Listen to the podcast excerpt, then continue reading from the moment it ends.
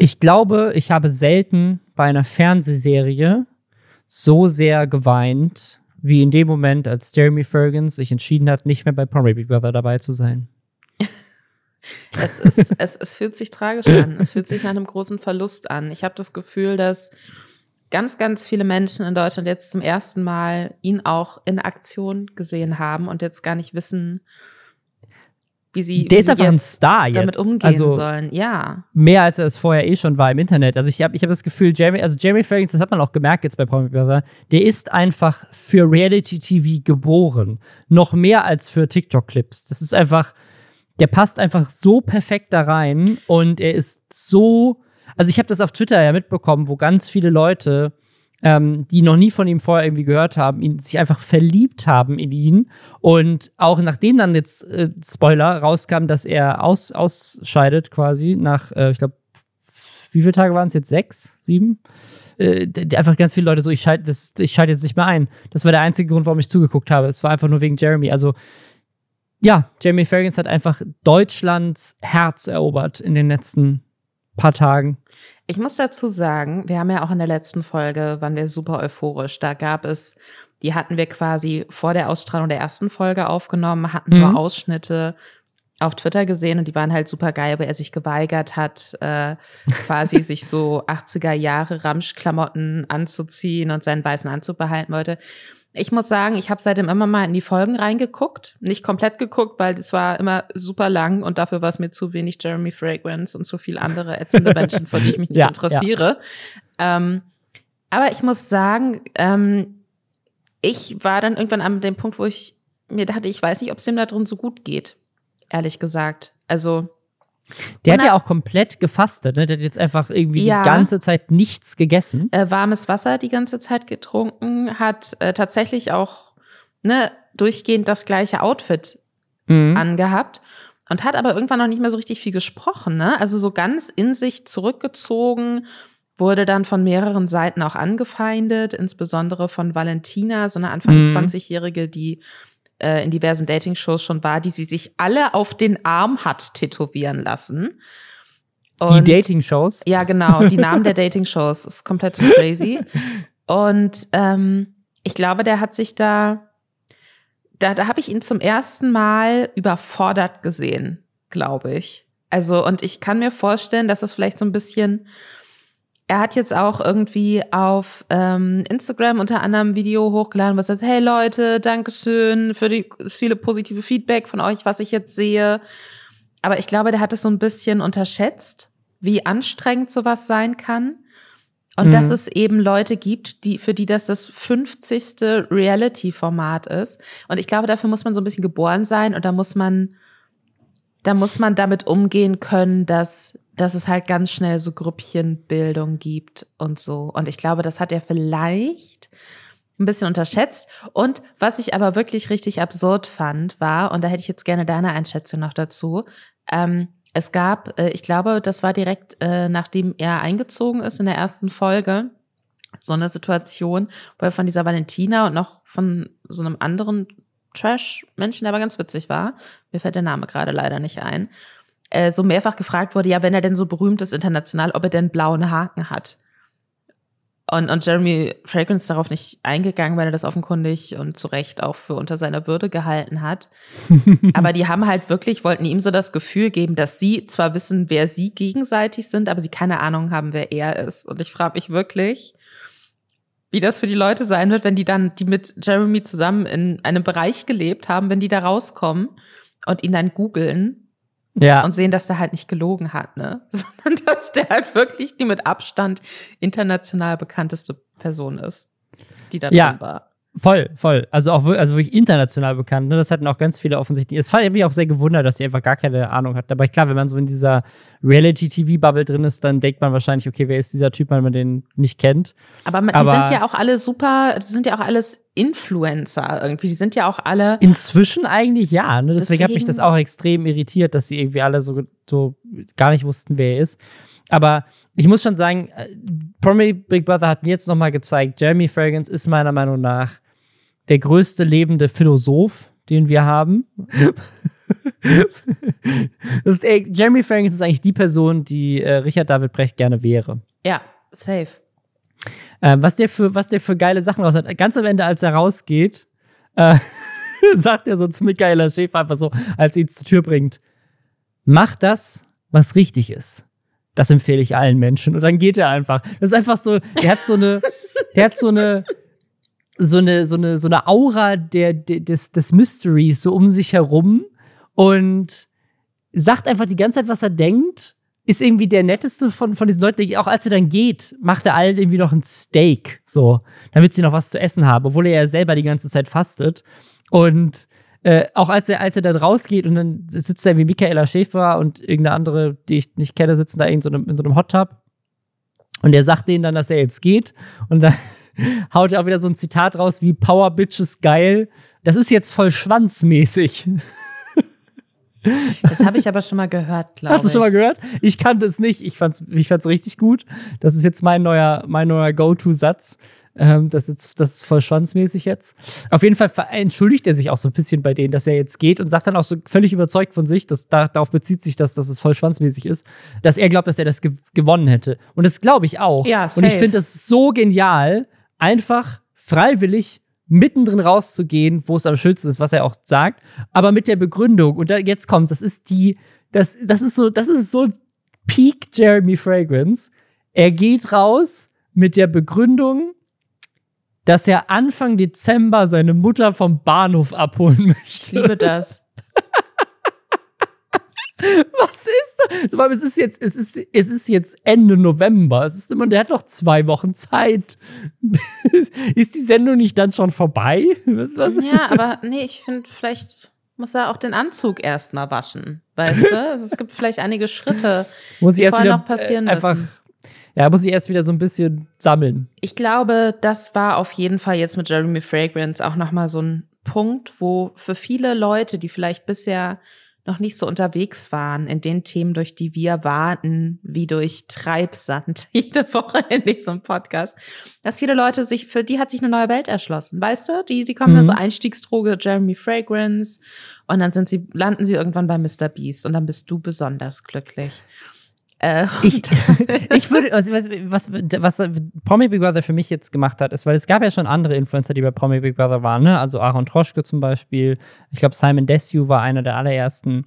Und was das für mich gemerkt hat, ist, ich finde, wir brauchen endlich eine reine Influencer-Reality-TV-Show. Also jetzt nicht so diese, inzwischen sind ja alle Influencer, das hatten wir eben schon, aber sozusagen so eine richtige so Leute von YouTube. Also ich möchte wirklich, dass der Sascha von hier der Trennung mit Paola, Montana Black, Jeremy Fragrance, keine Ahnung, irgend, irgendjemand so, so Rebecca Wing oder irgendjemand, der so, wo du so gar nicht weißt, wie die als Mensch so echt drauf sind. Und die sind aber alle zusammen bei so einem Big Brother. Das möchte ich sehen. Ich möchte so ein richtiges, so, man kennt die alle nur von Social Media Big Brother haben. Und, und generell Jeremy Fragrance ab jetzt in jeder Reality-TV-Show. Das ist auch mein, mein Ähm, also Join hat ja diverse Reality-Show-Formate mit Influencern schon, die ich größtenteils äh, langweilig finde. Ich, für mich persönlich entsteht die interessante Reibung dann, wenn halt so ausschließlich im Internet bekannte Menschen auf andere, in Ja, anderen okay, Teilbereichen ja. des öffentlichen Lebens bekannte Menschen treffen. Das finde ich irgendwie spannender, muss ich sagen. Aber ich bin mir sicher, dass ähm, durch die unfassbare Strahlwirkung, die Jeremy Fragrance jetzt in dieser Show hatte auf viele, dass äh, Join da schon an einem neuen äh, Konzept dran ist. Ich bin mir sicher. Wir reden nachher auch noch mal über Join. Und damit herzlich willkommen bei Lester Schwestern, dem Internet und Jeremy Fragrance Ultra Podcast, wo wir, das sind Robin Blase, ein echter YouTube-Star, und ich, Lisa Ludwig, eine echte Journalistin, äh, jede Woche über Themen aus dem Internet, äh, Influencer-Themen. Was ist auf Twitch passiert? Was ist auf YouTube passiert? Was geht auf Instagram und TikTok? Darüber sprechen wir in diesem Podcast. Und worüber sprechen wir diese Woche neben Jeremy Fragrance noch, Robin? Es gab eine weitere sehr, sehr prominente Influencer-Trennung. Es gab ein Update zu der Trennung von Paola und Sascha und auch zu Dagi B und Lion, nämlich in Daigibis Podcast. Mimi hat YouTube verklagt und wohl auch gewonnen 60.000 Euro. Äh, es gibt natürlich viel Drama rund um die Fußball-WM und dazu ein sehr geiles Twitch-Event, wo viele Streamer sich zusammengetan haben, um so eine Konkurrenzveranstaltung zur Fußball-WM aufzuziehen. Montana Black kriegt tatsächlich eine Sendung auf Join. Äh, es gab eine super absurde Rechnung ähm, von einem Influencer-Restaurant und es gab eine ganz tolle Spendenaktion rund um Robert Mark Lehmann. Das und mehr jetzt nach Hashtag Werbung. Und zwar für die Samsung Galaxy Buds 2 Pro Kopfhörer. Das sind die neuesten High-Quality Wireless Headphones von Samsung.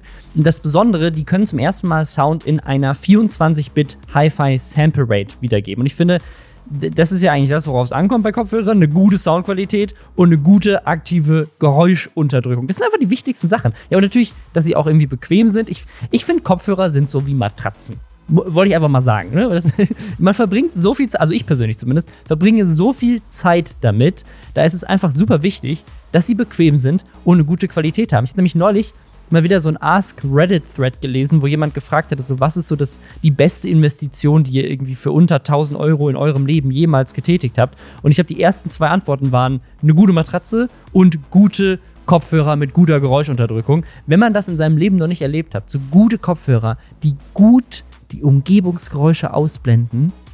Das ist einfach, das ist eine life-changing Experience, Leute. Ähm, ja, und die Samsung Galaxy Buds 2 Pro, die sind natürlich perfekt für Galaxy Smartphones oder Smartwatches. Die funktionieren aber auch mit anderen Devices. Es gibt sie in drei Farben und falls ihr noch auf der Suche seid nach einem perfekten Weihnachtsgeschenk für euch selbst oder auch für andere, dann guckt mal vorbei auf samsung.de oder direkt in den Show Notes.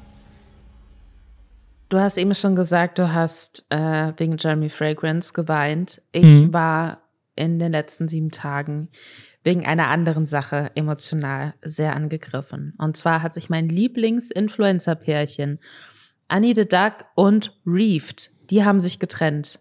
Ähm, Damals wurde im Podcast auch besprochen, wie sie öffentlich gemacht haben, wie sie zusammengekommen sind, über so ganz süße Pärchenfotos tatsächlich, mhm. waren wir schon länger zusammen und wollten das eigentlich nicht so öffentlich machen und meinen dann, okay, bevor wir jetzt noch öfter drauf angesprochen werden, wenn ihr uns im Park seht, ja, wir sind zusammen äh, sind dann gemeinsam nach, äh, also Reeve Touchen auf Madeira gelebt. Annie ist dann auch nach Madeira gezogen. So wie das auf mich gewirkt hat, haben die sich zusammen auch ein Haus oder so gekauft, was sie dann irgendwie so, wo sie sich dann so neue Streamingräume und so eingerichtet haben. Und jetzt gab es ein Textstatement von beiden das gleiche. Und ich lese das jetzt mal vor. Und das ist die Variante, die Anni sowohl auf Instagram als auch auf Twitter gepostet hat. Deswegen steht da Toni, also Antonia, aka Reefed und ich. Ähm, aber ich lese das jetzt mal vor, ansonsten ist es der gleiche Text. Hey Leute, Toni und ich haben uns getrennt. Direkt vorweg, es war eine gemeinsame Entscheidung. Es ist nichts Schlimmes passiert und es gibt kein böses Blut, aber manchmal merkt man, dass, so gern man sich auch hat, es trotzdem nicht immer reicht für ein Happy Ever After. Uns ist bewusst, dass das Ganze viele offene Fragen aufwirft, die wir euch allerdings auch nicht beantworten können, weil auch wir die Antwort nicht haben. Ich bleibe auch auf Madeira, aber wie der Rest aussieht, wissen wir noch nicht. Wir bitten euch daher, mit dem ganzen Thema respektvoll umzugehen und unsere Privatsphäre zu respektieren, ohne uns überall ständig an die Trennung zu erinnern. Am meisten hilft es, wenn ihr das Thema aus dem Streamchat heraushaltet und auch keine TikToks oder Video-Edits darüber macht. E-, egal wie gut man in einer Trennung auseinandergeht, braucht man erstmal Abstand, um alleine klarzukommen.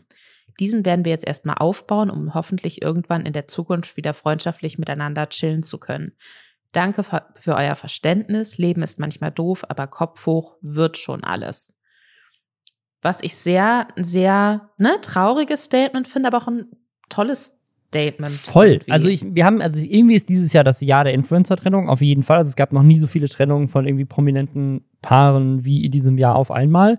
Ähm, aber von all den Statements, die wir gesehen haben, also von Bibi und Julienko, wo es irgendwie ja erstmal gar keins gab und dann nur dieses traurige Video von Julienko am Strand und dann ganz viele Gerüchte und schon Paparazzi-Fotos mit angeblich neuen Partnern, bis dann irgendwann sozusagen ein Statement kam und dann auch irgendwie ja dann gar nichts mehr, zum Beispiel von Bibi oder von Julienko, dann schnell irgendwie auch ähm, Bilder mit der neuen Freundin und so weiter und irgendwie nie aber irgendwie eine gemeinsame Aussage. Dagegen das mit Paola und Sascha, wo die beiden so ein Video gemacht haben, wo sie offensichtlich noch nicht bereit dazu waren und irgendwie Sascha den Tränen nahe ist in diesem Video. Von all diesen Sachen muss ich sagen, dieses Statement ist das Erwachsene, das, das Coolste, die beste Art und Weise, damit umzugehen, ist natürlich ähm, immer super schade, aber das ist das Leben so. Beziehungen gehen halt auch mal auseinander. Ähm, und es ist natürlich immer super schwierig, wenn man in der Öffentlichkeit steht und es dann noch irgendwie Leuten sagen muss, äh, weil die Leute ja auch irgendwie das miterlebt haben und es ist dann komisch, wenn man es nicht ausspricht. Aber ich finde, so wie sie es kommuniziert haben, ist einfach die beste Art und Weise. Und auch, muss ich sagen, auch so mit einer Vorbildfunktion finde ich irgendwie die coolste Art und Weise, so auch den Leuten so ein bisschen näher zu bringen, so, hey, so, das ist ganz normal, wenn man sich so trennt und so ist das halt, so, so machen, so gehen wir damit um und Deswegen wünschen wir uns das von euch. Finde ich, find ich mega. Find ich richtig gut. Ich wünsche den beiden alles Gute. Ich finde es äh, einfach so überraschend abwechslungsreich im Verhältnis zu den anderen Trennungen dieses Jahr. ich finde es auch, ähm, und das ist vielleicht auch etwas, ne, was gelernt wurde aus den Trennungen davor. Wir reden gleich vielleicht. auch nochmal über Sascha und Paola aber auch so dieses, ne, bitte nicht ständig dran erinnern, bitte fragt im Chat nicht, wer da jetzt ja, wie ja, schuld ja. ist oder so. Äh, bitte macht da keine TikToks oder Video-Edits drüber. Ähm, das, das ist wahrscheinlich auch so ein Ding, ne, weil man ja auch weiß, okay, wahrscheinlich werden sich die Leute, die sich auch für uns gefreut haben oder auch die, die der Beziehung vielleicht kritisch gegenüberstanden, was weiß ich, die werden sich Gedanken machen, wie das jetzt dazu kommen konnte. Und aber genauso diese, ne, wir lästern in diesem Podcast jetzt viel, wir vermuten auch viel, aber ich finde es immer ganz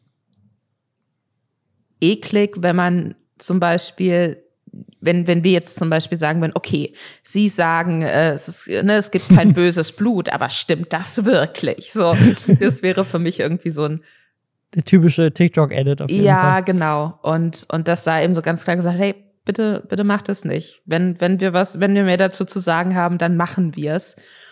Das ist wahrscheinlich die beste Art. Ich glaube auch, es ist die beste Art, das mit, ähm, mit Textposts zu machen, weil das dann eben nicht ja, zusammengeschnitten voll. werden kann.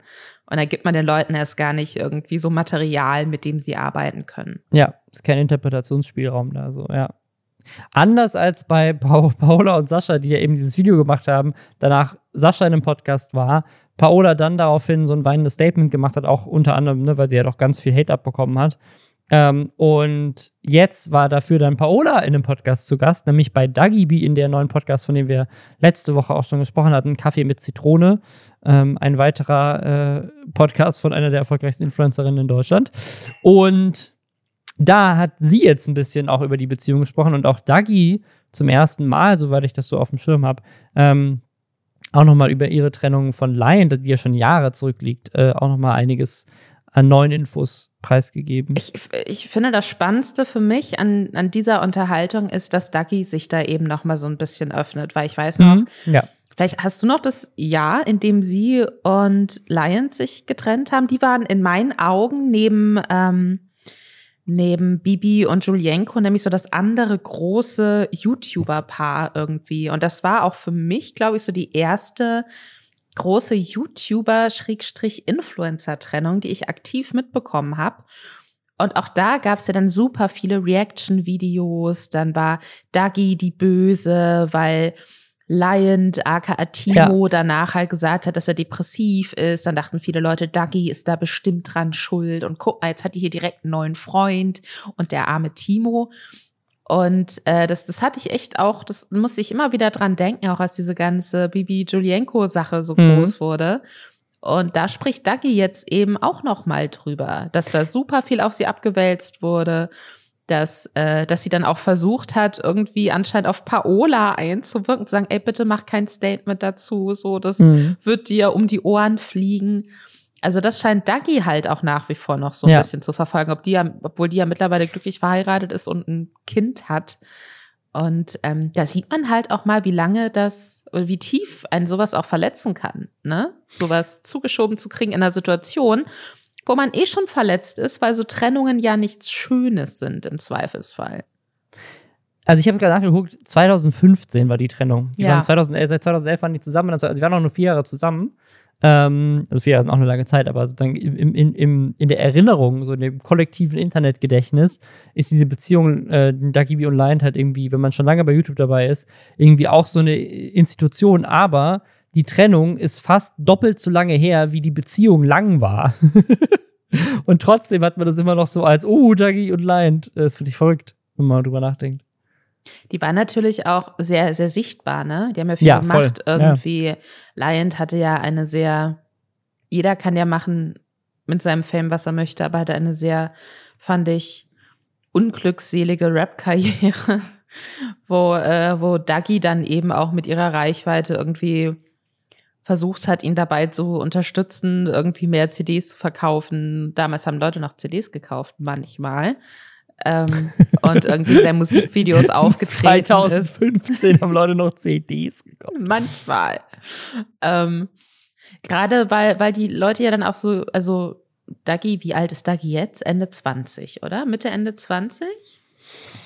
Ja, würde ich, also ich, Ende würde ich schon, oder? Ja, sie ist 28. Jünger, als man denkt, ne? Ist, sie ist 28 und 2015 war sie 21. Und das ist ja. natürlich auch super jung, um da dann irgendwie beim Ende wahrscheinlich der ersten so richtig großen, dramatischen Beziehung irgendwie dann noch mit einer Öffentlichkeit umgehen zu müssen. Kann ich, ach, kann ich übrigens, also das, das ist, wenn man, wenn man Influencer ist und Podcast macht, ne, das ist richtig schlimm. Ich habe gerade Dagibi gegoogelt, weil ich ähm, weil ich wissen wollte, wie alt sie ist, ne? Und äh, wenn du hast, mach das, mach das auch mal. Gib mal Dagibi oben bei Google ein. Habe ich, hab ich gemacht, deswegen weiß du? ich, dass sie 28 siehst, ist. Nee, äh, genau, aber siehst du diese, siehst du die Schlagzeilen, die da drunter angezeigt werden? Ja. Ich sehe hier gerade viermal die gleiche Schlagzeile von vor zwei Tagen. RTL News. Dagi B verrät schlüpfige Details. Hier hatte sie mit Eugen schon Sex. VIP.de. Dagi B verrät schlüpfige Details. Hier hatte sie mit Eugen schon Sex. Promiflash. Dagi B fassungslos. Ihr Sohn ist schon fast ein Jahr alt. Okay. Aber darunter Tag 24. Dagi B spricht über ihre Sexorte, wo sie es trieb. Ja. Toll. Einfach ganz, ganz exzellenter toll. Journalismus. Weil vor allem, deswegen, sie hat das wohl in dem Podcast erzählt. Und dann wird dann einfach direkt ein Artikel draus gemacht. Ja, gut. Also, ne, ja. ich, ich meine, ich, ich ja. arbeite ja auch redaktionell und ich finde, man kann halt schon, wenn öffentlich, wenn es Menschen gibt, an, an, ja. ne, an denen es öffentliches Interesse gibt und die sich öffentlich zu Sachen äußern, dann kann man das, das auch schon in eine, in eine Headline packen. Dann kann man natürlich überlegen, was da jetzt sprachlich cool ist und jeder würde für sich wahrscheinlich anders abwägen. Aber was ist jetzt der Nachrichtenwert? Aber also ich, ich finde es jetzt nicht super schleimig und furchtbar zu sagen, oh, jemand hat öffentlich gesagt, wo sie schon überall Sex hatte. Oh, wie kann denn da jemand nee, da Headline ja draus Ding. machen? Ich habe den Artikel ja danach gelesen, weil ich jetzt auch neugierig bin. Das natürlich jetzt auch wissen. Ne? Also wenn ich jetzt, jetzt so, aber weißt du was? Das ist für mich klingt das so. So, oh, von wegen, wow, die, die ist ja irgendwie die ganze Zeit hat die irgendwie Sex an irgendwelchen crazy Orten. Nee, sie hatte einmal Sex in einem Auto und einmal an einem Pool. Jetzt wisst ihr ja, es auch. Finde ich jetzt auch nicht so eine außergewöhnlich, ne? Wild. Wild, die Frau. Sascha und Paola haben in jedem Fall keinen Sex mehr, denn die haben sich getrennt. Paola ist äh, sehr enttäuscht äh, nach wie vor von Sascha. Darüber redet sie in dem Podcast auch nochmal. Und äh, auch Sascha scheint jetzt mittlerweile damit abgeschlossen zu haben. Ja, und also das, das hat mich ja, das hat mich ja richtig, das hat mich ja richtig geflasht. Der, der hat jetzt damit abgeschlossen. Wie hat er damit abgeschlossen, dieser?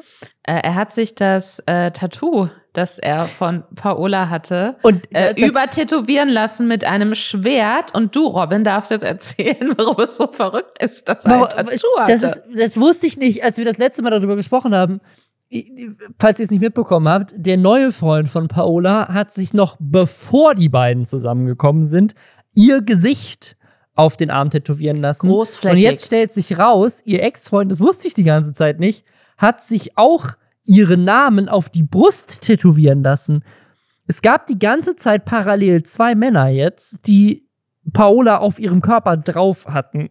Was ist los? Was ist das ist auch irgendwas Seltsames? Was ist, was ist es mit Paola und Männern, die sich sie auf sich drauf tätowieren lassen. Weißt du, jetzt nervt's mich richtig, dass niemand mein Gesicht tätowiert hat. Jetzt muss ich doch mal sagen, jetzt, jetzt bin ich irgendwie. das ist doch eine Challenge an dem Podcast jetzt. Weißt du, so wenn es so einmal passiert, haben wir es ja drüber lustig gemacht, oh, es ist ja schon creepy und das ist auch creepy.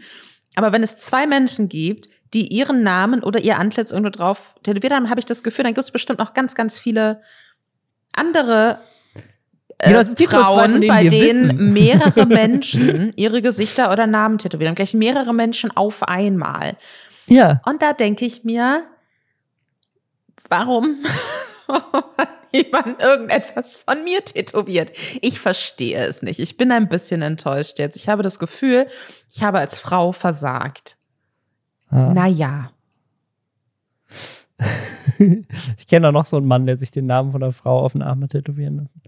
Ähm, Mimi hat sich 60.000 Euro von YouTube erklagt. Und ich finde das ein bisschen, also das ist, ähm, ich find, mich, mich verwirrt das so ein bisschen. Also der Anwalt von Mimi, äh, ein Mann, den wir nicht mögen, ähm, weil er Den wir seltsame- kritisch sehen, würde ich sagen. Ich habe keinerlei kritisch sehen. emotionale Verbindung Ja, zu ich, seine, seine, seine Aussagen und politischen äh, Affiliationen mit Leuten, mit denen er so rumhängt, die mag ich nicht. Aber egal. Ähm, sein Anwalt, der hat äh, getweetet, wir haben für Mimi Ordnungsgeld gegen YouTube in Höhe von 60.000 Euro erstritten, rechtskräftig. Heute hören wir vom Gericht, YouTube zahlt nicht. Nun können wir auch vollstrecken, indem wir Forderungen von YouTube für Werbung bei den werbenden Firmen fänden. Wo sollen wir zuschlagen? Und dann ist das eine Umfrage, dann kannst du auswählen Eurowings, Audi, Subway oder Hook Coburg. Ähm, sel seltsam, das irgendwie auf als Abstimmung zu machen, weil die Firmen haben ja damit gar nichts zu tun. Also das Geld müssten sie ja sonst an YouTube zahlen, jetzt zahlen sie es stattdessen an Mimi. Das heißt, für die ist das völlig egal. ist vielleicht ein bisschen mehr administrativer Aufwand, aber das in so einer Umfrageform zu machen. Die Umfrage hat übrigens Stand jetzt schon fast 10.000 Votes.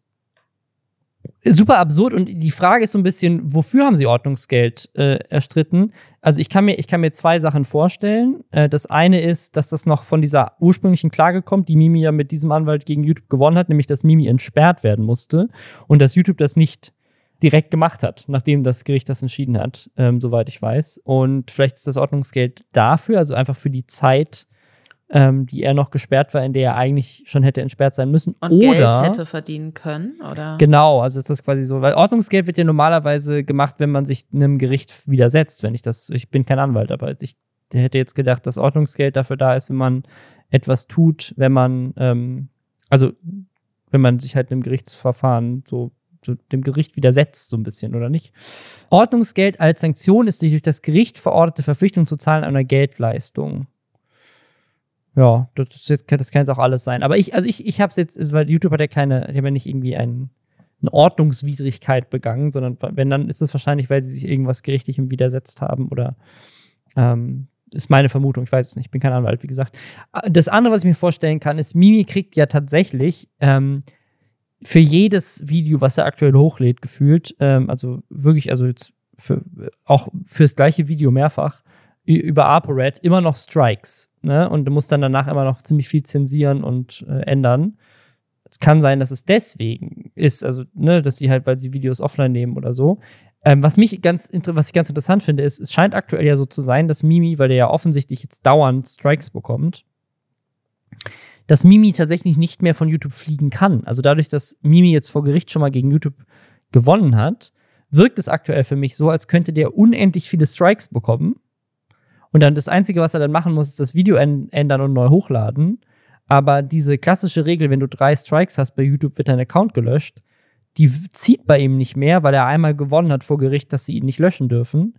Und deswegen kann der jetzt unendlich Strikes sammeln. Aber war das nicht so, dass das in die nächste Instanz dann noch gehen sollte? Also er hat gewonnen, aber YouTube wollte das in die nächste Instanz noch bringen, weil ich kann mir halt vorstellen, dass während das halt quasi dann an höhere Stelle noch weiter, vielleicht erinnere ich mich auch falsch, aber das, also das würde halt für mich Sinn machen, ne? dass man sagt, okay, das ist schon noch irgendwie laufend oder äh, und, und, und deswegen kann YouTube da nicht den Stecker ziehen, weil ich mir nicht vorstellen kann,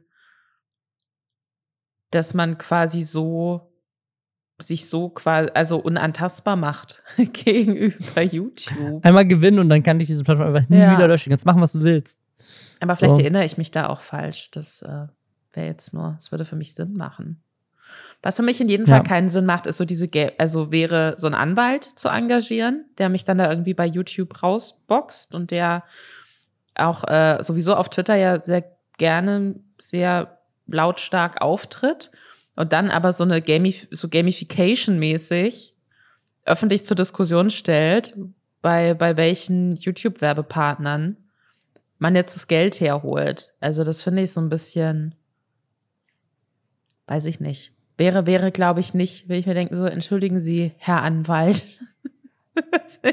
können wir, können wir anders arbeiten? Kann, kann es nicht so wirken, wie es offensichtlich von vielen Leuten auch auf, ne, unter, unter diesem Tweet so angenommen wird, als würde man da sich halt jetzt dann Werbepartner raussuchen, die man eins reinwirken möchte, weil für die Werbepartner ist das ja egal, an wen sie dieses Geld überweisen. Und dann gibt's aber, es, es wirkt schon so, als ginge es jetzt darum, irgendwie, hey, hey, hey, wir sind die Rächer und äh, mhm. wem sollen wir jetzt Geld abknüpfen? Wen mögt ihr am wenigsten? Aber damit, das ja, hat jetzt überhaupt komisch, nichts ja. damit zu tun.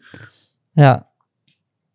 Ja, ist irgendwie, ist irgendwie seltsam. Und ich finde es ich find's generell absurd, dass man anscheinend ähm, dieses Geld sich dann holen kann, indem man quasi rausfindet, wer Werbung auf YouTube schaltet und dann die Rechnungen sozusagen über die einholt. So finde ich interessant. Ja, hätte ich auch nicht gedacht, dass es möglich ist. Naja, ja. vielleicht hört uns ja jemand, der sich äh, im juristischen Bereich auskennt, zu und kann uns da aufklären. Das würde mich sehr freuen. Ich meine, es ist ein bisschen wie Gehälter fänden, so, ne? Also es ist irgendwie so, aber du bist halt ein internationaler Konzern. äh, seltsam. Naja, wer auch gerade Geld gesammelt hat, ist äh, eine sehr gute Sache, nämlich äh, ein Format, was sich so auf Twitch als Konkurrenzformat zur Fußball-WM in Katar platziert hat, organisiert von der Twitch-Streamerin Freiraumreh. Sind auch viele andere äh, Leute dabei, zum Beispiel Malternativ oder Shurioka oder Maxify, äh, Bröki hier von ähm, Eintracht Spandau, Vlesk, Fischkopf, viele Leute, die, also die ich jetzt auch äh, schon kenne und schätze, coole Leute dabei. Ähm, und das fand ich eine mega geniale Idee. Ich fand das so klug. Die haben an dem Anstoßtermin, also quasi an dem Punkt, wo die Fußball-WM dann jetzt losgegangen ist letzte Woche, haben die quasi einfach ein Alternativprogramm aufgestellt, wo vier Teams, bestehend aus ganz vielen Streamern und, und YouTubern, ähm, gegeneinander angetreten sind in so einer Halle äh, im, im Fußball. Also die haben quasi so in so, Hallenfußball gegeneinander gespielt. Da sind äh, über 13.000 Euro in Spenden äh, zusammengekommen. Ähm, richtig cool. Einfach finde ich so eine kreative, so geniale Idee. Fand ich, äh, fand ich super. Auch einfach so als so ganz viele Leute, die halt einmal gutes Geld sammeln, einmal ein cooles Konkurrenzprogramm aufstellen und gleichzeitig auch Aufmerksamkeit darauf lenken, wie scheiße die WM ist. Finde ich, finde ich alles toll. Voll, finde ich auch. Also ich, ich glaube halt, ne, eine wirkliche Alternative zur WM ist es natürlich selbstverständlich nicht, weil die Leute, die Fußball gucken wollen, die werden halt Fußball gucken. Klar. Ne? Aber Ähm, einfach das irgendwie zu nutzen, um, um sich an das Thema WM auch nochmal so dran zu hängen, aber nicht nur mit Infoposts, sondern mit was, wo man einfach zugucken kann, wo man Spaß haben kann und wo man dann nebenbei noch erfährt, okay, was ist denn das Problem eigentlich äh, mit der WM in Katar und äh, wo kann ich Vereine unterstützen, die, die sich für, für Menschenrechte mhm. einsetzen. Das ist, äh, das finde ich auch eine ja. extrem coole Idee, muss ich sagen. Finde ich super, ja währenddessen bei der WM, ähm, also ich habe es tatsächlich nicht geguckt, werde es auch nicht gucken, werde kein einziges Spiel gucken, haben jetzt auch viele andere äh, YouTuber und Influencer sich auch zu geäußert, finde ich super. Rezo hat ein Video dazu gemacht, ich habe von Hand of Blood das gesehen. Äh, Mr. Wissen to Go hat, glaube ich, auch so ein Meinungsvideo gemacht, wo er sagt, dass er es nicht gucken wird. Also John Oliver, ein ganz, ganz tolles, also wenn man, ne, wenn man sich Last englischsprachige ja äh, englischsprachige YouTube-Videos gerne anguckt. Das fand ich, es ist sehr, sehr witzig und äh, aber auch sehr, sehr klug und sehr, sehr gut rausrecherchiert. Sehr klug, also, wobei John Oliver ja da sagt, dass er es tatsächlich gucken wird. Ne? Also das hat mich ja. auch überrascht. Ja, ähm. also die, die Sache ist halt, ich, ich, ich stehe da jetzt für mich, ich hätte so oder so nicht geguckt.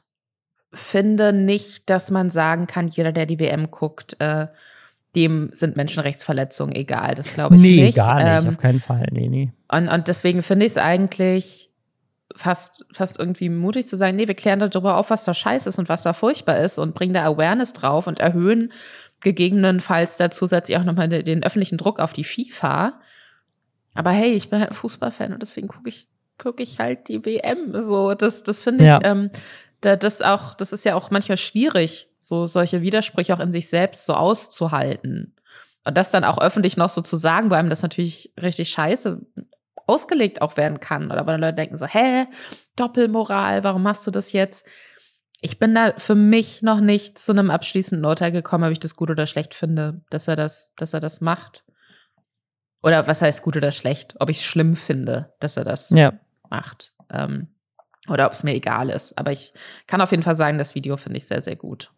Auf jeden Fall. Also ich, ich finde es gerne, also man sieht das ja in den Einschaltquoten, das kann natürlich auch damit zu tun haben, dass die WM dieses Mal im November stattfindet und die Spiele irgendwie um 14 Uhr nachmittags sind. Ja. Ähm, aber das hat sich die FIFA auch schön selber eingebrockt, äh, indem sie Katar ausgewählt haben. Aber die Einschaltquoten sind signifikant niedriger. Es gab ja jetzt diesen Skandal noch mit ähm, dieser Armbinde, dann dieses Teamfoto vom deutschen Team, die sich irgendwie den Mund zu halten, über das sich dann alle lustig gemacht haben, weil sie beiden also ist euer Statement gerade, wir haben uns den Mund verbieten lassen sehr, sehr kluges unklar, Statement. Ganz unklar. Ähm, Wobei Manuel Rewe, Neuer, Manuel Neuer jetzt äh, die Binde doch wieder tragen möchte. Hat, hat er, ihm, hat er irgendwie gesagt, ja. Äh, und, und Rewe hat sich vom DFB äh, distanziert und lässt irgendwie den Sponsoring-Vertrag ruhen, was ich mega cool finde. Also ist natürlich auch irgendwie eine PR-Aktion, ist auch Werbung irgendwie, aber ja. muss man auch mal loben. Also finde ich auch mal guten Unternehmen Voll. zu loben, die dann halt sagen, so, yo, ne? Also kann man ja sagen, äh, zynisch, PR-Aktion, hier geht es nur ums Geld. Unternehmen geht es im Zweifelsfall nur ums Geld, aber wenn man dabei irgendwie halt ein Zeichen für was Gutes setzt, finde ich, ja. kann man dann auch mal zwei Augen zusammendrücken und sagen, ja gut, dann ist es für die vielleicht eine PR-Aktion, ja. aber trotzdem im, Gehe ich direkt im Ergebnis gut. Äh, also nee, fand, fand, ich super. Und ich, was ich jetzt heute gelesen habe, weiß ich nicht, also irgendwie das Dänemark in der UEFA wohl gerade ähm, sozusagen so in den Raum schmeißt, ob man nicht vielleicht als UEFA aus der FIFA austreten möchte. Mhm. Das könnte halt schon irgendwie vielleicht, äh, ne, also ich gab, gab jetzt auch wieder diese Netflix-Doku zu Korruption in der FIFA und so. Es ist einfach so ein Scheißverein, ey. Es ist einfach so ein krasser Laden, was da abgeht. Es ist einfach so verrückt. Ähm, und dass sich, dass sich da mal was ändert, fände ich mega. Und ich habe das Gefühl, zumindest jetzt so in dieser deutschen, europäischen Bubble, ähm, da kommt gerade echt viel immer noch an, obwohl, obwohl das jetzt schon losgegangen ist. Ich hatte irgendwie einen, so eine Sache, ich weiß nicht, ob das auch bei John Oliver in dem Video war, ähm, dass normalerweise es ja schon auch immer Kritik gab, auch in Russland, als die WM da vor, vor vier Jahren beim letzten Mal oder fünf Jahren, das ist jetzt irgendwie wegen, oder? War nicht irgendwie wegen Corona auch verschoben, irgendwas? Keine Ahnung, aber ähm, also zumindest bei der letzten WM in Russland, ähm, da da ähm, gab es ja auch, äh, auch eine Menge Kritik, aber ab dem Moment, wo dann der Anschluss war, ist, war das dann auch wieder egal. Ähm, und bei Katar habe ich das Gefühl, dass das nicht so ist. Also die, das wird immer noch drüber gesprochen. Und ich habe da auch so einen Tweet gesehen, der auch so ein bisschen viral gegangen ist. Und das war irgendwie, Katar hat sich halt die, diese Fußball-WM gekauft, um damit ihr Image aufzubessern. Und tatsächlich wäre das Image von Katar wahrscheinlich besser, wenn sie es einfach nicht gemacht hätten weil jetzt alle wissen, wie scheiße Katar wirklich ist. Vorher hätte, hätte man sich wahrscheinlich einfach keine Gedanken über dieses ziemlich kleine Land gemacht. Ähm, und jetzt weiß man, was da aber wirklich abgeht. Und ich, also ich habe das Gefühl, dass es sowohl Katar als auch der FIFA zumindest in dieser Bubble im, im, im ne, europäischen Raum extrem geschadet hat. Äh, was ich interessant finde, da habe ich allerdings auch noch einen Ausschnitt gesehen auf Twitter, glaube ich, oder auf Instagram. Ich bin mir gerade nicht sicher. Aber aus so einem Fußballtalk, vielleicht war es Doppelpass, vielleicht war es eine andere Fußballsendung. Äh, da hat ein ehemaliger Spieler, glaube ich, war das, auch äh, sich so dazu geäußert, okay, kann man denn jetzt den Nationalspielern, den Deutschen vorwerfen, dass sie überhaupt zugesagt haben, mhm. Teil des Teams zu sein oder hingefahren sind, jetzt äh, in Katar quasi spielen. Und da meinte er halt so, nee, er versteht schon, dass man das kritisiert, aber es ist ja auch einfach, bequem in so einem Studio zu sitzen, sagen, ist ja unmöglich. Also das hätte ich ja nie getan, ne? Ja, ja. Und, und für äh, ganz viele Spieler ist es aber zu so einer WM zu fahren, so das, worauf Natürlich. sie sei, ihre ja. komplette Karriere hingearbeitet haben, so und was ja, wichtig ja. ist und wo man natürlich, weil das ja dann alles auch so zusammenhängt und äh, man da niemanden auch äh, bei der FIFA, bei der UEFA, wo auch immer jetzt aktiv verärgern möchte, je nachdem an welchem Punkt man in seiner Karriere ist, ist es halt nicht so einfach dann zu sagen, ja, dann fahre ich jetzt halt nicht mit zur WM. Und das, ja. äh, das finde ich da tatsächlich auch interessant und da finde ich es, glaube ich, auch wichtig, dass man, ich, ich finde es richtig, Menschen zu kritisieren, äh, Einzelpersonen auch, ich finde es wichtig zu hinterfragen, okay, Entschuldigung, warum lässt man sich denn dazu, äh, dazu mobben, nicht zum, mhm. das Mindestmaß an Awareness zu schaffen, indem man so eine blöde Binde trägt. So, weißt du, das ist ja noch nicht mal, das ist ja keine große, ja, ja. mutige Aktion. Das ist ja das Mindestmaß dessen, wie man sich ohne laut aufzuschreien irgendwie, wie man da auf Menschenrechtsverletzungen oder auch darauf hinweisen kann, dass, äh, dass äh, Homosexualität eine Straftat ist. so in dem, in dem, äh, in dem Land. Und äh, ich, ich, ich finde es richtig, das zu kritisieren.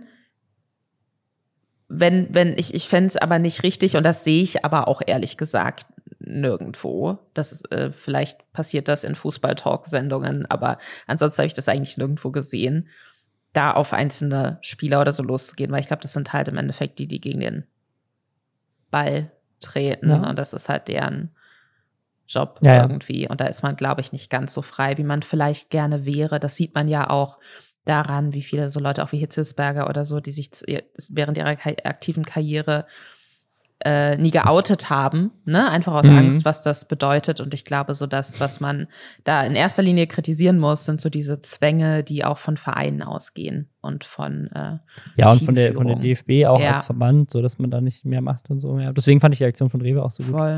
Ja, ja, mal gucken. Also ich gucke auf jeden Fall nicht die WM. Was ich stattdessen wahrscheinlich gucken werde, ist eine neue Sendung auf Join von Montana Black. Und das finde ich so lustig, weil Montana Black hat es irgendwie auch so geschafft. Das ist wie so ein, so ein, so ein Katja Krasavitsch-mäßiger Glow-Up irgendwie, dass Montana Black nach all seinen Shitstorms, ne, es, es, gibt einfach keine Cancel Culture. Cancel Culture existiert nicht. Wenn Leute wie Montana Black, die, bei denen die Staatsanwaltschaft schon zu Hause war, der Frauen mit Hunde verglichen hat, der irgendwie von Twitch gebannt wurde, weil er ähm, Frauen nachgegeiert und nachgerufen hat auf Malta, war das, glaube ich, jetzt einfach seine eigene Join-Sendung bekommt und wie, wie bei Dings eingeladen wird. Wie gesagt, also ich bin überhaupt, ich bin überhaupt kein Fan dafür, Leute zu canceln. Ich finde es toll, wenn Leute wie Montana Black sich weiterentwickeln können und auch äh, weiterhin Karrierechancen haben und so weiter. Ich möchte gar nicht, dass jemand gecancelt wird, aber ich finde einfach diesen, diese, diese absurde, ähm, diese, dieser absurdes Ding, dass Leute immer sagen, es gebe eine Cancel Culture und Leute wie Montana Black, der aber,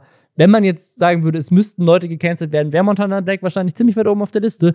Wurde er aber nicht. Er kriegt jetzt eine eigene Sendung bei Join, äh, die heißt Getaway von Montana Black. Es geht darum, Montana Black zu entkommen es ist nämlich ein Escape-Game. Aber da möchte ich direkt einhaken, weil ich bin mir nicht sicher, ob man vor ihm entkommen muss.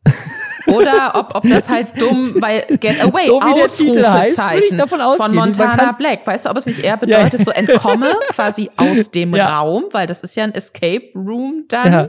Und, und, von Montana, Montana Black, Black bedeutet, dass er die Idee genau. hatte. Aber wie DWDL schreibt, war er der Ideengeber und ist, ist auch der Spielleiter. Also deswegen hm. Aber ich finde die Vorstellung, dass man vor Montana Black entkommen muss, einfach ja, sehr viel lustiger. Ein bisschen witzig. Man läuft durch so ein äh, Labyrinth und er läuft so hinter einem her die ganze Zeit.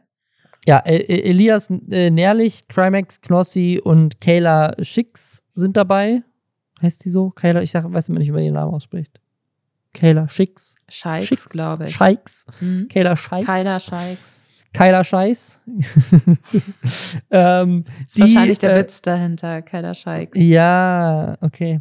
Ähm, ja, die werden, die werden quasi, und ich muss, ich muss ehrlich sagen, ich bin so ein bisschen neidisch, dass ich da nicht eingeladen wurde, weil ich bin ein riesen Escape Game Fan. Ich auch. Ich mache immer solche Escape Rooms in Berlin. Da gibt's Sollten Berlin wir mal so zusammen viele. Escape ja, Room machen? so Lester-Schwestern Ja, Mann, bitte. Lass uns mal ein Escape Room machen. Das finde ich wirklich eine gute richtig Idee. Richtig Bock. Ich habe schon ganz viele gemacht. Das heißt, wir müssen einen finden, den ich noch nicht kenne. Aber ich habe richtig Ja, ich Bock. auch. Ist gut. Ja, geil. Okay. neues, neues Programm äh, für unsere Freizeit. Aber ähm, ja, also tatsächlich finde ich das, finde ich das ziemlich cool. Ähm, und ich bin sehr neidisch. Ähm, und ich werde es mir tatsächlich wahrscheinlich auch angucken, weil ich das irgendwie eine ganz coole Idee finde, Montana Black so als Game Master. Wobei er sich jetzt gerade aufgeregt hat über die VOG-WM, hatten wir auch drüber gesprochen, dass, es, dass er es so langweilig fand, dass man so viel warten musste. Und ich glaube, gerade bei so Showproduktionen und so, dass ähm, da muss man wahrscheinlich auch viel warten, bis sowas dann losgeht und so. Es wird wohl eine Live-Show sein. Und das finde ich auch wiederum sehr spannend, dass ähm, also Join investiert da ja wohl gerade sehr viel. Die haben ja auch dieses Box-Event von Trimax übertragen oder auch die Video Days äh, haben die, glaube ich, auch ähm, die Mhm, sich auch, ja. gerechnet. Ähm, und die scheinen jetzt mehr so live äh, Influencer-Content zu machen, was ich interessant finde, weil damit platziert sich Join aktuell ja auf der einen Seite durch Live-Content auch so ein bisschen gegenüber linearem Fernsehen, also gegenüber Pro7 oder Sat1, ne, also zu denen sie gehören. Ähm, und aber gleichzeitig auch so ein bisschen gegen Twitch. Und was mich wundert ist, wir haben ja gerade von diesem Freiraum-Re-Anstoß-Event gesprochen, und warum Montana Black sowas nicht einfach selber umsetzt. Ähm, weil der müsste doch auch, also IU produziert das als Produktionsfirma.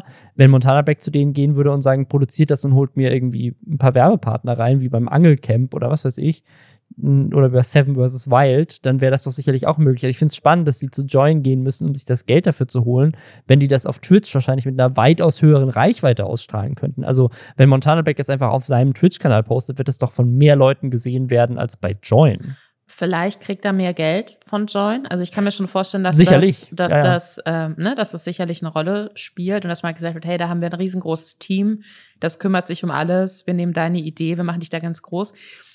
Und ich habe auch manchmal das Gefühl, und ich hab, glaube, das haben so Influencer öfter auch schon mal gesagt, durch die Blume mehr oder minder, dass es ja schon noch eine Auszeichnung ist, so mit richtigen Ja, Fernsehsendern ja, zusammenzuarbeiten, ne, weil es ja auch ernst genommen werden. Ja, also bedeutet DWDL irgendwie. hätte sicherlich da nicht drüber berichtet, wenn das einfach auf seinem Twitch-Account Genau, würde, und, ne? und ja. das ist, glaube ich, so ein Punkt, was wahrscheinlich auch eine Rolle spielt, so von wegen, hey, ich habe mich ganz alleine so aufgebaut und jetzt wollen Fernsehsender oder die Streaming-Angebote Mhm. zu einem äh, zu einem Senderkonglomerat wollen was mit mir machen.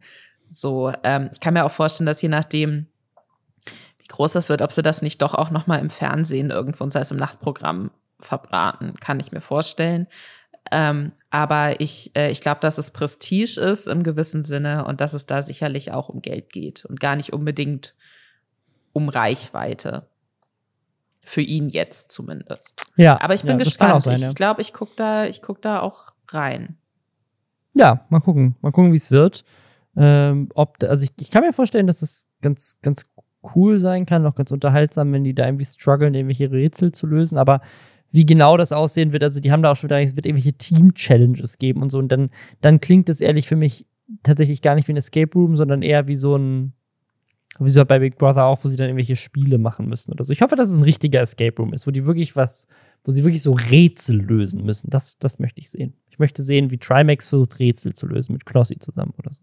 Ich habe das Gefühl, dass auch so Live-Challenges, aber die auch so ein bisschen so ein Rollenspielcharakter fast haben. Oder auch ne, mit diesem Mhm. Escape-Ding, das ist ja jetzt auch keine klassische, eigentlich Ja. kein klassisches TV-Ding, so von wegen riesige Show und hier Challenges und man Mhm. tritt gegeneinander an, sondern das ist ja eigentlich im ersten Schritt erstmal was Nischigeres irgendwie gewesen.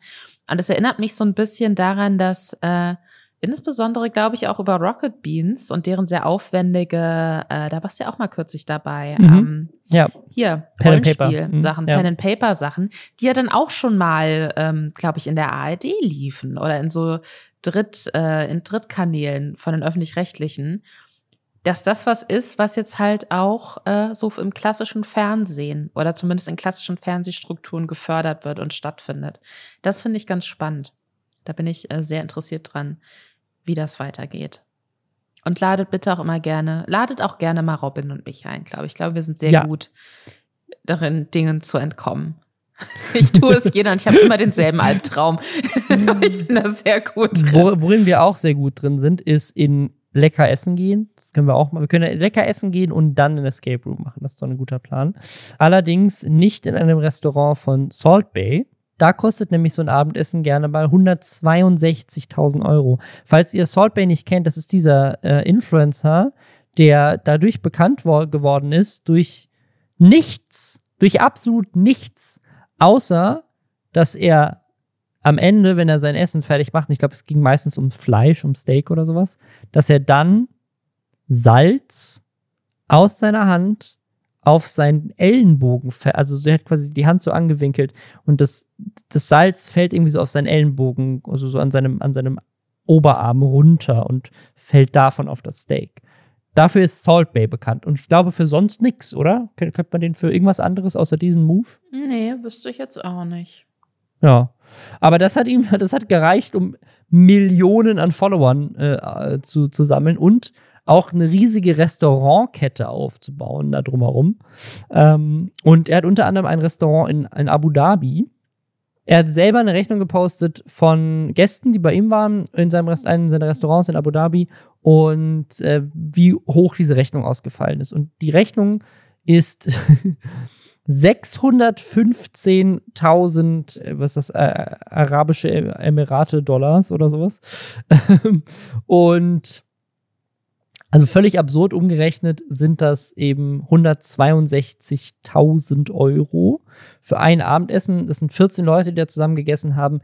11.000 Euro pro Person. Ich muss sagen, dass, dass das eine Summe ist, die ich, wenn wir wirklich von 11.000 Euro so pro Person also ein, rechnen, dass ähm, ich glaube, es sind 25 Cent ungefähr um, Umrechnungskurs gerade. Also es ist ein Viertel.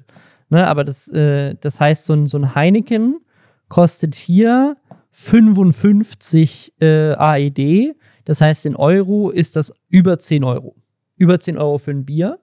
Und für ein Heineken-Bier. Also irgendwie so ein, und äh, French Fries kosten auch über 10 Euro. Über 10 Euro für eine Portion Pommes. Aber das wiederum, ne, da denke ich mir so, ja, okay, ist teuer. Aber da musst du ja quasi die Brücke noch schlagen von, okay, für Pommes zahlt man pro Portion 10 Euro, aber pro Person wurden ja 11.000 Euro ausgegeben. Ja. Und, und das ist dann natürlich, ne, gut, wenn du teures Fleisch hast, dann haben sie das noch irgendwie in Gold eingeschlagen oder was weiß ich. Das, das summiert sich dann irgendwie. Da ist wahrscheinlich auch sehr teurer Wein dabei. Da ist so ein, da steht einmal Petrus und Petrus 2009, das wird wahrscheinlich irgendein super teurer Wein auch sein.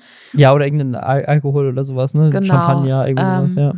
Aber ich finde das so interessant, weil, weil ich, ich finde diese Summe wirklich komplett abstrus. Und ich habe am Montag, war ich im Kino mit einer Freundin und habe The Menu geguckt. Ein Film, den ich empfehlen kann. Ähm, nicht ganz so gut, wie ich dachte, dass er wäre, aber trotzdem gut. Und äh, da geht's halt auch um so einen super fancy Koch, der dann so zehn Leute auf so einer abgelegenen Insel so bewirtet. Und da fällt halt irgendwann so der Satz, ja, pro Person kostet das irgendwie 1250 Euro oder so. Und da kriegst du halt dann so total absurd krasses Essen und mhm. Weine mhm. und so weiter und so fort.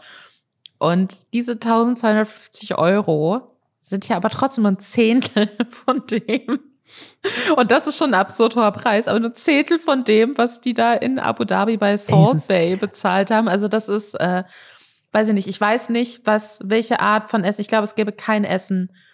Ich finde das, ich find das so wäre. absurd. Also, weil das, also natürlich, natürlich hat teures, gibt's auch, gibt's auch sehr leckeres, teures Essen und so weiter, aber diese, in, diese, diese absurden Summen, gerade auch für so diese Alkohol-Sachen, ähm, das ist ja oft so auch diese VIP-Sektionen in Clubs und so, da gibt's ja auch oft so Rapper oder äh, so, keine Ahnung, NFL-Spieler oder Basketballspieler oder sowas in den USA, die dann so aus Vegas, aus dem Club irgendwie auch so 100, 200, 300, 400.000 Dollar teure Rechnungen am Abend zeigen. Ähm, und dann ich mich auch mal frage, so, ja, aber so, das das kostet ja nicht so viel. Also der, der, der Club macht einfach unendlich viel Marge damit. Ich habe mir gerade geguckt, du, du, kannst, ich kann mir jetzt so eine Petrus 2009 Flasche kaufen. Das ist tatsächlich ein Wein, Chateau Petrus 2009, ein Merlot. Es ist pikant würzig und ich könnte jetzt so eine Flasche kaufen für 5.650 Euro. Kann ich mir liefern lassen. Kommt in zwei bis drei Tagen hier an. Bei guteweine.de. Aber das ist ja immer noch ein Bruchteil von dem, was es dann in dem Restaurant kostet. Ne? Also die haben einfach eine unendliche Marge da drauf. So, und wenn du was jetzt Lust auf so einen Wein hast, also ich verstehe das dann immer nicht, warum Leute das dann so auch in, also das geht ja dann wirklich nur noch darum anzugeben, dass du 11.000 Euro ausgegeben hast pro Person. Das machst du ja nicht, weil das Essen wirklich das wert war. Ja, oder man hat halt so Fuck you Money. Weißt ja, du, du, du hast halt so viel Geld, dass dir scheißegal ist. Wenn du denkst, oh, ich mag den Petruswein, weißt du, und, und so wie man sich vielleicht äh, auf deutlich geringerer Einkommensstufe denkt, so, ach, hier, ich bin äh, ich bin gerade in Frankreich, ich bin im Restaurant, fuck it, ich hole jetzt die Miraval-Flasche für 25, 30 Euro oder was weiß ich, ne? Weil ich habe ich jetzt Lust drauf.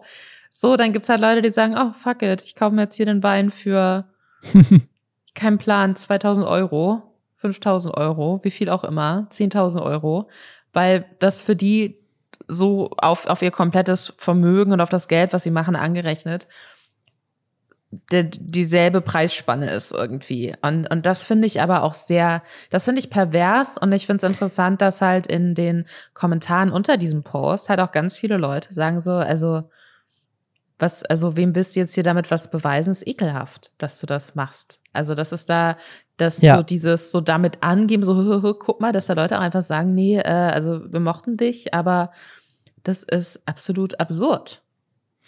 Also ich, wenn man sich das mal vorstellt, 162.000, was du dir davon, das ganze ein Haus von kaufen. So, die Leute haben das ausgegeben für irgendwie ein Abendessen. Ja. Ähm, und es ist wirklich absurd und ne, also manche Leute können sich einfach gar kein Essen leisten. So. Also es ist, es ist, es ist absolut pervers und ich glaube, ich könnte mir nicht vorstellen, selbst wenn ich jetzt, keine Ahnung, Elon, Elon Musk, äh, Jeff Bezos Money hätte und wirklich so der reichste Mensch der Welt wäre, könnte ich mir nicht vorstellen, dass ich mich jemals wohlfühlen würde, damit in ein Restaurant zu gehen und zu sagen, ich hätte gerne jetzt für 11.000 Euro ja. was zu essen. Also so, weil du kannst ja, ja selbst in so fünf Sterne Michelin, äh, die fünf Sterne, so, äh, gibt es überhaupt fünf Sterne Michelin, also so ein, zwei Sterne Restaurants hier in Berlin gehen und dann kann es auch sein, dass du mal für so ein Abendessen vielleicht, keine Ahnung, mehrere hundert Euro ausgibst. Und mit Weinbegleitung kann das vielleicht auch mal, ich weiß es nicht, war ich noch nie, ich trinke auch keinen Wein, äh, kann das vielleicht auch mal irgendwie 1000 Euro erreichen oder was weiß ich, das kann ich mir schon vorstellen. Aber 11.000 Euro ist ja irgendwie, das ist ja noch mal einfach so viel, so solche Größenordnungen absurder, dass ich, ich, ich kann mir nie vorstellen, dass ich mich jemals wohl dafür fühlen würde. Da musst du ja wirklich mit Geld aufgewachsen sein. Da musst du noch nie in deinem Leben ja, ein Verständnis ja, dafür gehabt haben, was das ist ähm, um mich in irgendeiner Form damit wohlzufühlen, äh, so viel Geld auszugeben für sowas. Und ich finde das umso spannender, wenn wir jetzt diese 160.000 Euro nehmen ne, für ein Abendessen und das gegenüberstellen mit einer ja. sehr, sehr positiven Geschichte, mit der wir diesen Podcast jetzt abschließen wollen, wo nämlich 100.000 Euro für eine gute Sache gesammelt wurden. Wer hat denn 100.000 Euro für eine gute Sache gesammelt, Robin? Der Robert Mark Lehmann, ähm, das ist ja dieser Meeresbiologe, der auf YouTube ähm, schon länger äh, gut durch die Decke geht und der eigentlich auch ähm, bei Seven vs. Wild mit dabei sein sollte, aber dann ähm, absagen musste, weil er irgendwie ein anderes Event geplant hat ähm, zu, zur selben Zeit. Ähm, und ja, der hat jetzt äh, natürlich dann trotzdem auf Seven vs. Wild reacted und da ähm, in äh, einer der neuesten Folgen wurden Haiköpfe gefunden. Und das fand ich auch absurd. Also auf dieser Insel in Panama, was da alles an Müll rumliegt und offensichtlich auch nicht nur ganz viel Plastikmüll, sondern auch tote Haie, hat er dann erklärt, ja, das, das hat was mit dem Haifang zu tun. Also die, die sozusagen, die, die fangen die Haie, äh, hacken denen die Köpfe ab und es gibt ja, gibt ja diverse ähm, äh, Kulturen, in denen das so als Delikatesse gilt, äh, Hai zu essen. Und ja, der findet die aber schützenswert und der hat ja generell so eine, so eine ähm, Charity, um, mit der sich äh, schon lange ähm, so für Meerestiere und Umwelt und so weiter einsetzt. Und da haben die jetzt dann, das, das kam wohl aus dem Chat, also aus dem Chat wohl hat jemand gesagt, so, hey, wenn jeder von uns jetzt irgendwie ein, zwei Euro spendet, der hier gerade zuguckt, dann äh, kommt da eine Menge Geld zusammen. Und dann haben die Leute das tatsächlich gemacht. Also das äh, gibt auch so einen, so einen kleinen Ausschnitt, den man sich äh, angucken kann von äh, von ihm, wo er das so zusammenfasst, so, ey, das, das sagen immer alle. Alle sagen immer so, ja, wenn jeder von uns jetzt einen Euro geben würde, hätten wir 100.000 Euro. Aber das ist das erste Mal, dass er das jemals gesehen hat, dass es tatsächlich dann passiert. Und das ist auch das erste Mal, dass ich das gesehen habe, dass das passiert. Das ist wirklich in so einem Event, was jetzt kein Charity-Stream ist, sondern einfach so. Der hat einfach gelivestreamt. Plötzlich sagt jemand im Chat so, ey, wenn jeder von uns jetzt einen Euro gibt, dann haben wir 100.000 Euro. Ähm, oder zwei waren es, glaube ich. Und dann haben das einfach alle gemacht und plötzlich hatten die 100.000 Euro. Also, sie haben ein paar Leute natürlich auch mehr gegeben, aber völlig absurd, richtig geile Aktion. Voll. Einfach ja. cool, was so eine Masse irgendwie bewegen kann und sowas spontan halt in einem Stream einfach so loszutreten, was gar nicht geplant war, äh, finde ich richtig cool. Ich finde das auch super und äh, deswegen möchte ich diesen Podcast mit Hinblick auf diese Aktion, mit Hinblick auf Menschen, die vielleicht mal zwischen der Wahl stehen, unterstütze ich Umweltrettung oder esse ich in Gold eingeschlagenes Steak in Abu Dhabi eine Sache mitteilen. Mach das, was richtig ist. Das empfehle ich allen Menschen. Oder, um es nicht so positiv zu beenden, was war das andere Zitat? Jeder, das der sich für Abu Dhabi, jeder, der sich für 160.000 Euro für Essen entscheidet, ist voll, ist schwanzmäßig. voll schwanzmäßig. Ja, ja. definitiv. Und damit bis nächste Woche. Ciao.